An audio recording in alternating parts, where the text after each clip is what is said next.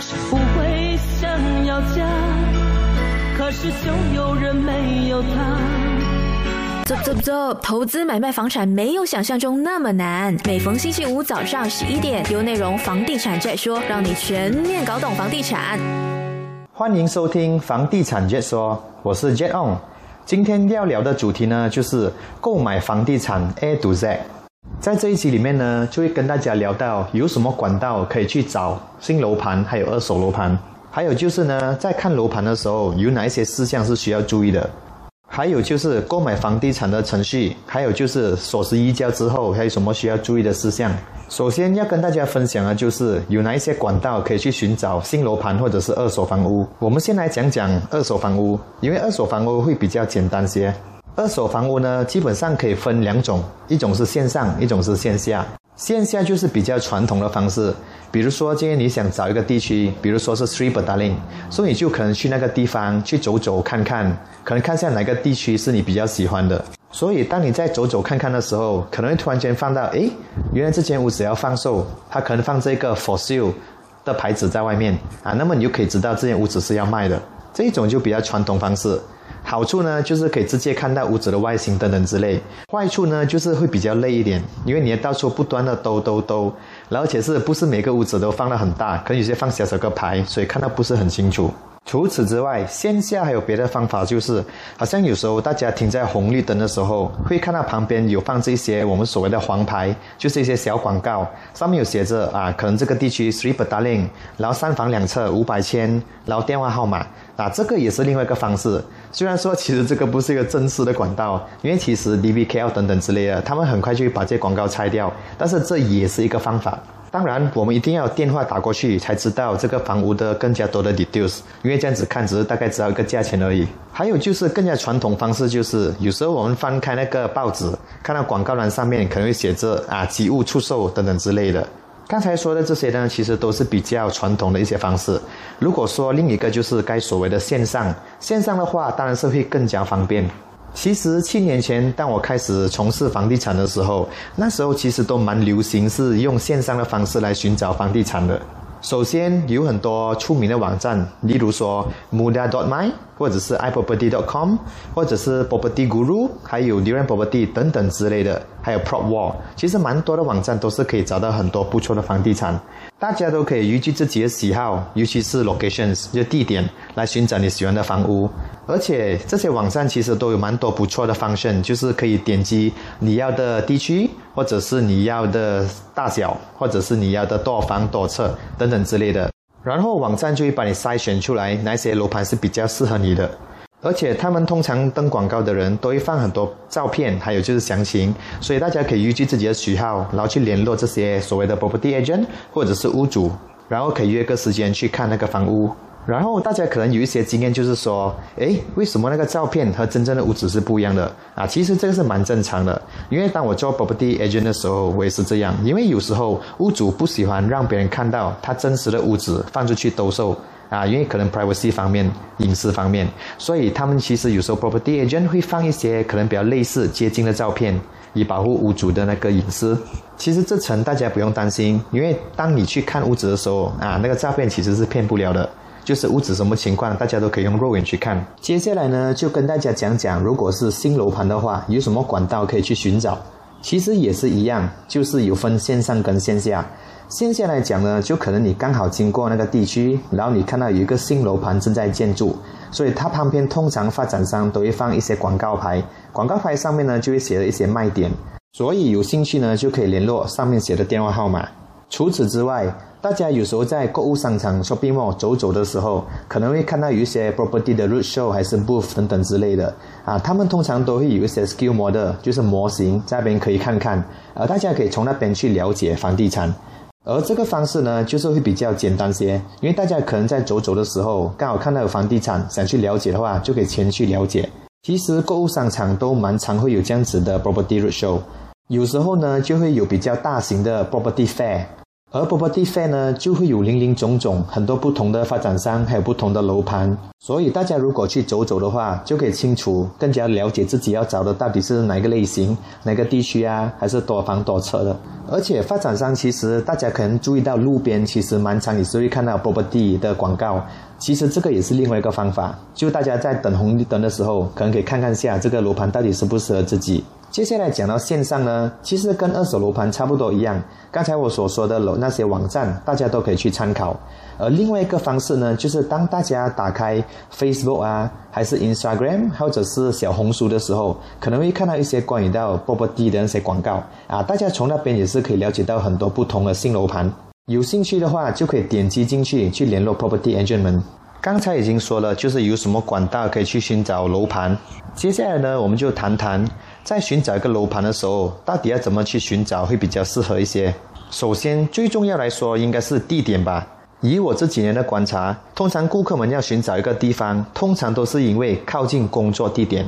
打个比如来说，一个礼拜七天，如果是工作五天的话，当然大家都想要找一个靠近自己工作地点的一个地方，以便可以节省时间、精神，还有托等等之类的消费。这样来说，其实是蛮逻辑的。但是其实大家知不知道？虽然今天我是在这个地方做工，但是也可能在两三年后，工作地点随时可能会更换。所以说，如果不太确定自己是否会在这个公司做久的话，建议大家可以找在市中心周围。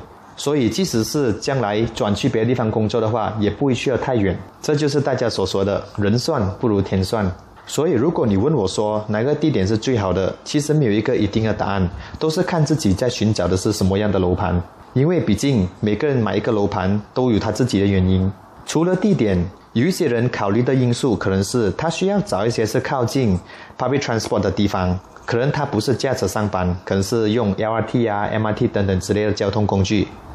尤其是那些在大城市里做工的人，由于大城市里的 parking 都是特别的贵。所以有些人是会比较选择用 LRT、MRT 的方式去上班，有一些人呢，他们就比较选择靠近 highway，就是高速公路的地方，方便他们去任何地方。有一些有家庭的，就可能要选择那些附近会有学校、学区的地方。这样听起来，其实要考虑的因素其实还蛮多的。所以我个人的意见就是，大家要知道自己心目中最大的 concern 是什么。因为每个楼盘都没有完美的，就是有好必有坏。所以大家要知道自己最大的 concern 是什么，就用着这个方式就去寻找自己理想的楼盘。但是讲到最后，其实最大的因素还是价钱，因为理想也是需要金钱去实现的。所以说，大家也可以依据自己的 budget 预算去寻找自己要的楼盘。啊，这个我会在下一集。提到更加详细关于贷款方面的这一集呢，我就先说说购买房地产的 A to Z 那程序等等之类。这边建议大家也是可以去做个市场调查，如果不懂的话，也可以问下身边的朋友或者是 property agent。就是如果你要寻找一个地区的话，大概要知道那边的地区的售价大概是从多少开始。比如说，如果是 Montclair 满加勒的话，那边的楼盘的价位是会比较高的。所以是，如果要想要住在那个地区，可以选择它周围的地方会比较便宜一些。因为我们身为房地产中介的，时常遇到一些顾客，就是他很想在一个很漂亮的地点买很便宜的价钱，其实是不可能吧？可能要回到去十年前才可以买得到。所以说呢，先做好市场调查的话，在寻找房地产的时候会更加容易、更加方便一些。接下来呢，就跟大家说说，在我们看楼盘的时候需要注意的一些事项。首先，先说说二手房屋。对我来说，比起新楼盘，看二手房屋的时候，其实来得更加简单，因为屋子已经是起好了，所以可以直接看 actual unit。话说回来，我第一次买家也是买一个二手楼盘，那个楼盘呢，看起来就简简单单。因为是没有包家私的关系，所以整个屋子看起来都很简单。整体来说呢，屋子就没有明显的裂痕，看起来也灯光明亮。整体的感觉来说还是蛮舒服的，所以我很快就决定要买了。在这边建议大家去看二手楼盘的时候，可以跟 owner 问问清楚，就哪一些东西是有包括的，尤其是那些可以搬得走的东西。因为通常如果说 kitchen cabinet 等等之类的，已经是 addition 那边了，所以通常屋主都不会带走。其他东西，例如说冷气啊、冰箱啊、电视机啊等等之类的，就最好是先确认到底是有送吗？而为了避免不愉快的事情发生，如果价钱谈好之后确定要买的话，可以在那个 booking form 那边写清楚，就是会送的东西，就留下一个 black and white，就可以避免以后的争论。通常买家如果是自助的话，就可能看得比较详细；而通常如果是买投资的话，也许价钱才是最大的考虑。还有一种情况就是，可能你看这个楼盘里面是有租客在住着的，那么你可以跟屋主确认一下，就租客的租约是到几时，以免避免不必要的麻烦。因为通常如果有租客的话，他通常都会跟屋主有个 tenancy agreement，所以如果屋主要把屋子卖出去的话，有必要跟租客讲清楚。以便让租客有个心理准备，还有时间上的准备，可能要搬去别的地方。在看二手楼盘的时候，还有一个需要注意的事项就是管理费。有时候我们可以在网上看到一些公寓，它的管理费大概是多少钱。其实最准确的还是最好是询问回屋主，因为其实管理费会随着时间的改变而增加或减少。好的，说完二手楼盘以后，接下来我们就说说看新楼盘的时候需要注意什么事项。新楼盘来说呢，通常都是在建筑当中，所以通常我们会看的都是样本房，就是所谓的 sales gallery，还有 showroom。通常发展商都会把 showroom 起在那个建筑工地附近，但是也是有时候建筑工地离开 showroom 会有一段距离。这种情况呢，大家就可以向 property agent 询问正式的地点是在哪里，以便有更加好的了解。通常 sales gallery 里面都会有一个 location map，就是可以让大家看到准确的位置是在哪里。还有就是周围又有什么设施，有什么高速公路等等之类的。了解了地点之后，通常我们都会去看那个 scale model。就是模型，在看模型的时候，大家就可以了解一下它的门口是在哪里，然后总共有多少栋、多少层楼等等之类的。大家可以询问 property agent，就比如说是 freehold 还是 leasehold，就是永久地契还是九十九年，然后那个地是 under residential 还是 commercial，所以这样就大概有个概念。看了 scale model 之后，大家就可以大概了解一下那个整个楼盘是怎样子的。如果大家对方向比较有要求、有考虑的话，所以到模型去看看，通常都会放这一个东南西北的方向，所以大家可以了解到这边是向着什么方向，以便在选单位的时候有更加好的了解。对我来说，其实方向没有说好与坏，只是看大家喜欢的是什么方向。因为有些人喜欢向东，早上会比较亮。然后有些人喜欢向西，就可以看夕阳；而且有些人就喜欢向南、向北。而如果这个楼盘它是坐落于市中心的话，通常可能东南西北都不是一个顾虑，最重要是它的 view，就是它的景观。比如说，有些楼盘可能它会有 KLCC view 或者是 KL Tower view 等等之类的，而有些楼盘是坐落于湖旁边，所以可能会分成有湖的 view，还有就是设施的 view。好运的话，有时候发展商或者是 property agent 他们有那个鸟瞰图，就是所谓的 bird view，就是可以看到它真正的 view 是向着哪里，那会更好。我本身也是有航拍的爱好，所以通常我都会把那些 view 拍下来，就让顾客看，让他们确确实实的感受到看到自己的 view 到底是像是哪里的。通常看了 skill model 之后，我们都会去看看样本房，也就是所谓的 showroom。有时候一个楼盘可能会有不一样的 layout，就是不一样的尺寸。由于空间的关系，发展商有时候也无法把那么多样本房做出来。通常会做样板房的，都是那种比较热卖、比较多人买的单位。看样板房的时候，最基础要知道就是它是 bare unit，就是所谓完全没有包家私的，还是发展商会附送什么家私，这些详情都可以向 property agent 们询问清楚。看完之后呢，通常我们都会坐下来就算算有什么单位，跑着什么配套等等。公寓来说呢，通常是比较低楼比较便宜，高楼呢价钱会高一些。对了，在选楼盘的时候，大家可以注意那个楼盘的周围是否有其他的建筑物。如果有的话，大概是多高？因为有时候我们选的单位太低楼的话，也许会被那些建筑物挡住了。温馨提醒：如果这个楼盘的隔壁是有一片空地的话，而你又是对那个 view 非常有要求的话，那可就要注意喽。因为今天我们可能不懂它会起什么东西，但是在未来可能有人会把这块地买下，再起个更高建筑物。所以安全起见，如果担心 view 会被 block 的话，可能你可以选另外一个方向。其实有时候像这设施的 view 也是蛮不错的，因为设施是定了，是不会改变的。而像这外面的 view 就可能随时都会有变数。算了单位的价钱之后，通常我们需要知道的就是律师费还有印花税。如果今天我们是贷款的话，其实有两个律师费是需要给的。一个就是我们的买卖合同 SMP，或者是我们叫它 SPA（Sales and Purchase Agreement）。而另外一个呢，就是我们的贷款的律师费。上一集我有说到，就是如果你今天买的是二手楼盘的话，那么我们都需要付印花税、还有律师费等等之类的费用。而如果今天你买的是新楼盘的话，通常发展商都有自己的 panel lawyer，所以只要我们用他们的 panel lawyer，律师费呢通常都是免费的。它其实不是免费，它是发展商已经帮我们给了，所以可以省下一笔费用。而印花税呢，就会跟着每个楼盘而异，有一些是需要自己给，有一些是发展商会免费给我们。所以除了理解到头期钱要给多少，booking 要给多少之外，还有什么额外的费用是需要给的，也是需要跟 property agent 们查清楚。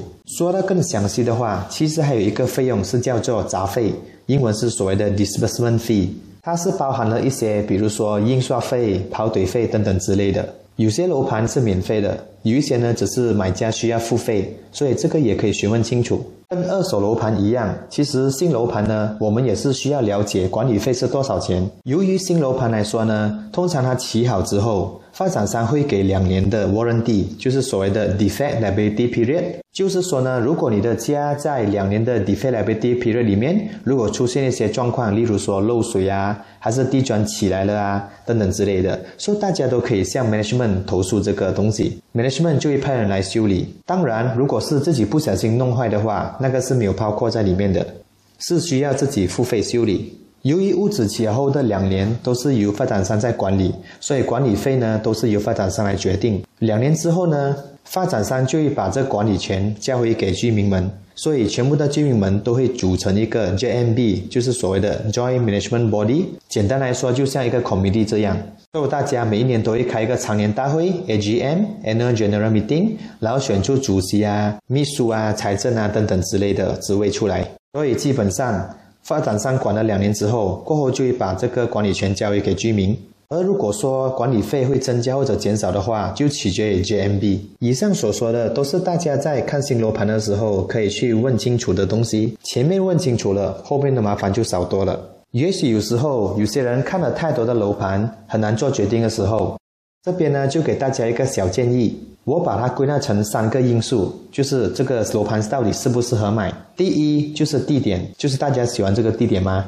到底方不方便？第二就是价钱，就这个价钱大家负担得起吗？这个也很重要，因为如果负担不起的话，再喜欢都没有用。而第三就是跟你一起住的，也许是你的另一半或者是你的家人，到底喜欢这个楼盘吗？也许是没有完美的楼盘。我觉得只要三个因素之中如果有达到两个的话，这样这个楼盘也是不错，是可以买的。接下来要跟大家聊到的就是买屋子的程序。基本上买家有分成两种，一种呢就是 cash buyer。就是所谓的现金买家，当然，并不是每个买家都是用现金来买，绝大部分都是用贷款。好的，就先讲讲现金买家的话是什么程序，其实是蛮简单的。就今天如果讲下定之后，那我们就可以安排去签那个买卖合同了，就是所谓的 SMP、S P A s a l s and Purchase Agreement）。也许大家会问，诶，如果是现金买家的话，是不是要一次过支付完全部的现金呢？如果说是二手楼盘的话，因为已经是起好了，所以买家通常是要在一个限定的时间里面就支付完全部的现金。如果是新楼盘的话就不一样，新楼盘的话，因为它还在起着的阶段，所以买家是跟着那个阶段来支付的。比如说那个楼盘已经起了二十八仙，那现金买家只需要支付二十八仙，以此类推，起的越多就支付越多。所以，如果买的是公寓，而那个公寓才刚刚开始建筑的话，那么现金买家就有四到五年的时间慢慢去支付这些费用。而如果今天买的是即将起好的话，就需要支付一大笔的费用。通常发展商每起到一个阶段，他们就会寄信给买家，就让他们去支付。通常他会给一个月的时间去支付这个费用。其实现金买家就是所谓的 cash buyer，到底有什么好处呢？其实最大的好处莫过于他们是不需要支付。任何的利息，因为众所周知，如果我们今天是跟银行贷款的话，是需要支付利息的。所以，通常有能力有一大笔现金在手的人，他们都会选择 cash buy。在这里偷偷跟大家讲一声，其实市场上的 cash buyer 多的是呢，不用担心。总有一天我们也会是 cash buyer。好的，接下来就说说，如果是贷款的话，程序是怎样？如果今天买的是新楼盘的话，通常在我们下定的时候，发展商都会提供给我们一个 booking form。booking form 上面呢，就会填写了我们的资料，还有那个屋子的价钱。所以，当我们去申请贷款的时候，我们是需要用到这个 booking form 的，因为毕竟银行也是需要知道我们买的是哪一个楼盘，是什么 unit number，然后就是价钱是多少。关于到贷款的详情，我们会在下一集跟大家分享。今天就先跟大家说说它的程序。一旦贷款批下来之后，银行那边呢就会 generate 一个 LO，就是所谓的 letter offer，就是告诉你那个贷款已经批了，然后利息是多少，那工期是多少。所以买家就会跟 banker，就是银行签这个 LO。接下来呢，发展商就会跟顾客安排去签那个 SMP，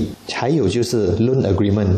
律师跟顾客签完之后，就会跟发展商签，两方都签了之后呢，律师就会把文件送去 LHDN 去做个 stamping。一旦 stamping 了之后，就代表这个仪式已经完成了。最后，律师就会把 SMP 的 copy 献一份给顾客。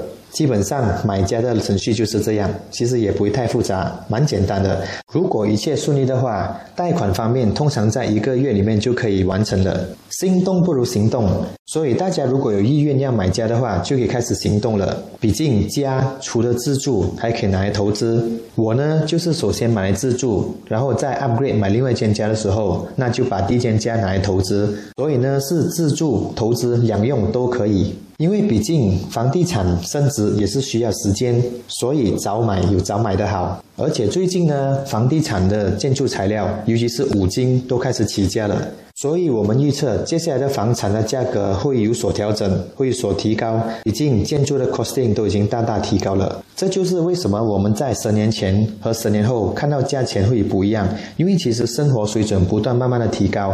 无形中，房产的价格也会在慢慢时间的流逝中，慢慢的增加的。十年前，也许在雪隆一带，三百千可以买到一个单层或者双层排屋，但是看今天，三百千其实大概可以买到一个政府屋而已。原来不止时光不等人，连楼盘的价钱也不等人啊！好的，接下来就说说在楼盘交锁匙之后有什么程序。先说说二手楼盘。